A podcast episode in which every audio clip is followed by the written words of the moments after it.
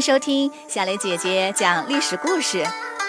我们的故事全部来自专业正史，绝不细说。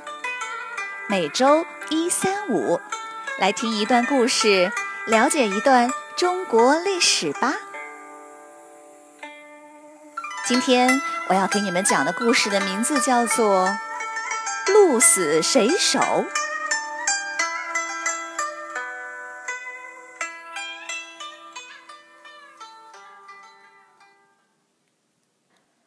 战国将领石勒是羯族人，曾经被卖为奴隶。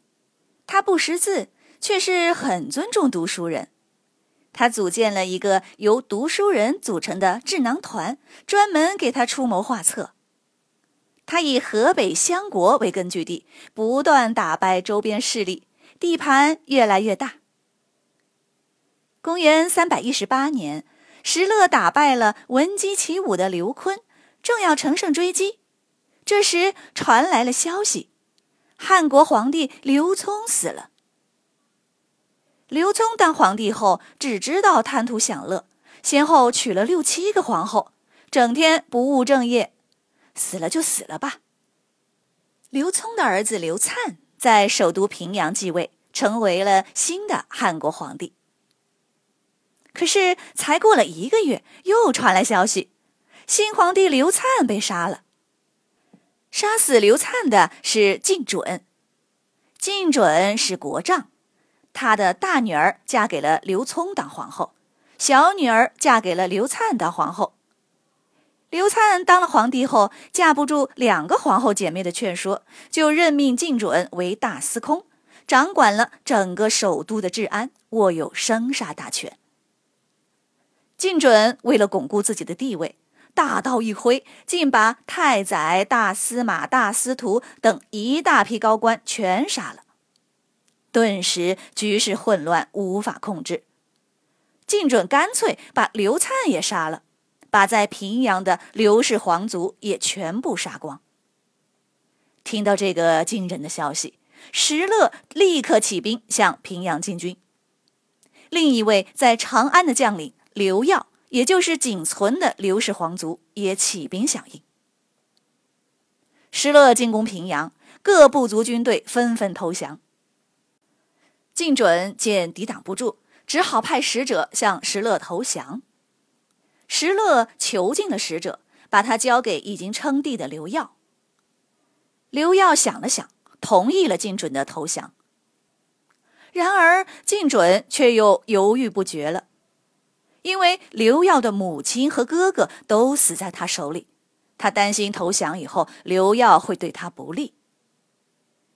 正当靳准犹犹豫豫时，有人却等不及了。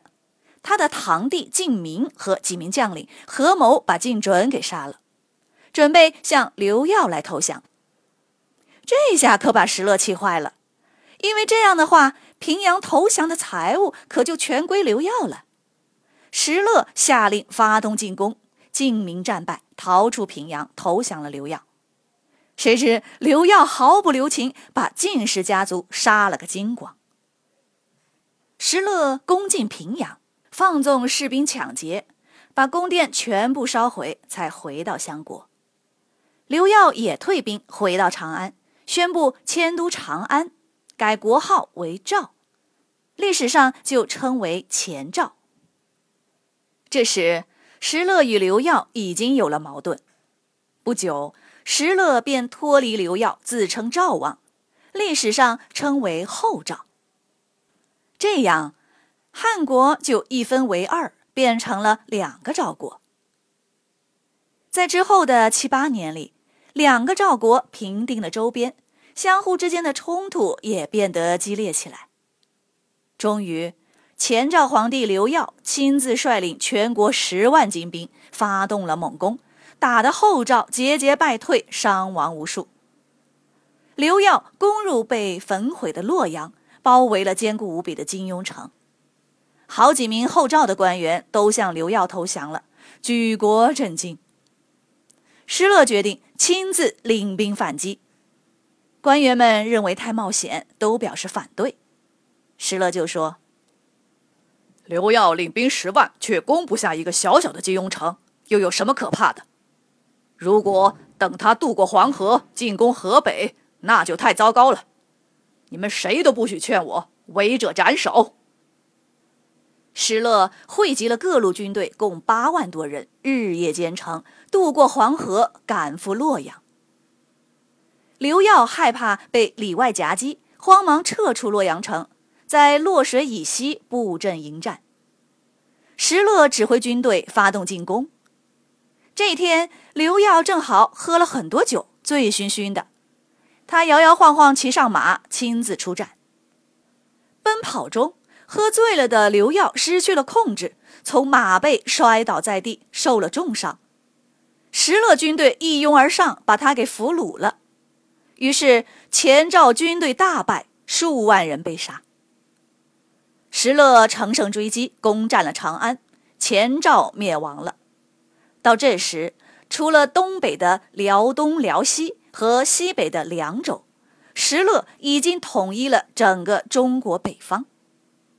第二年，公元三三零年，石勒正式称帝，完成了从奴隶到皇帝的华丽转身。石勒得意地问：“你们说，我可以和以前的哪个皇帝相比呀？”有人说。你智勇双全，比汉朝开国君主刘邦还厉害，没人能和你比。石勒哈哈一笑：“不能这么说，要是碰到刘邦，我只能在他手下当个将军；但是要碰到刘秀，我就和他逐鹿中原，不知道会鹿死谁手呢。”从八王之乱起，经过三十年的大混乱，石勒终于统一了北方。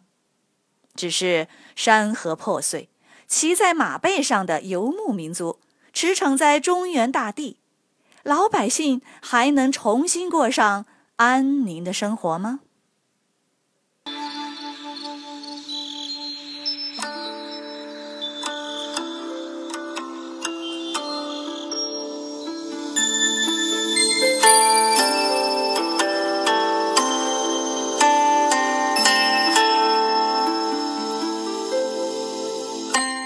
小朋友们，今天的故事就讲到这里，请你来说一说，石勒从一个不明一文的奴隶，经过了二十多年你死我活的拼杀，杀败了所有的对手，统一了北方，当上了皇帝，你会不会很佩服他呢？为什么呢？欢迎你们在公众号留言。或用语音告诉我们你的想法。感谢你们今天的收听，我们下个故事再会。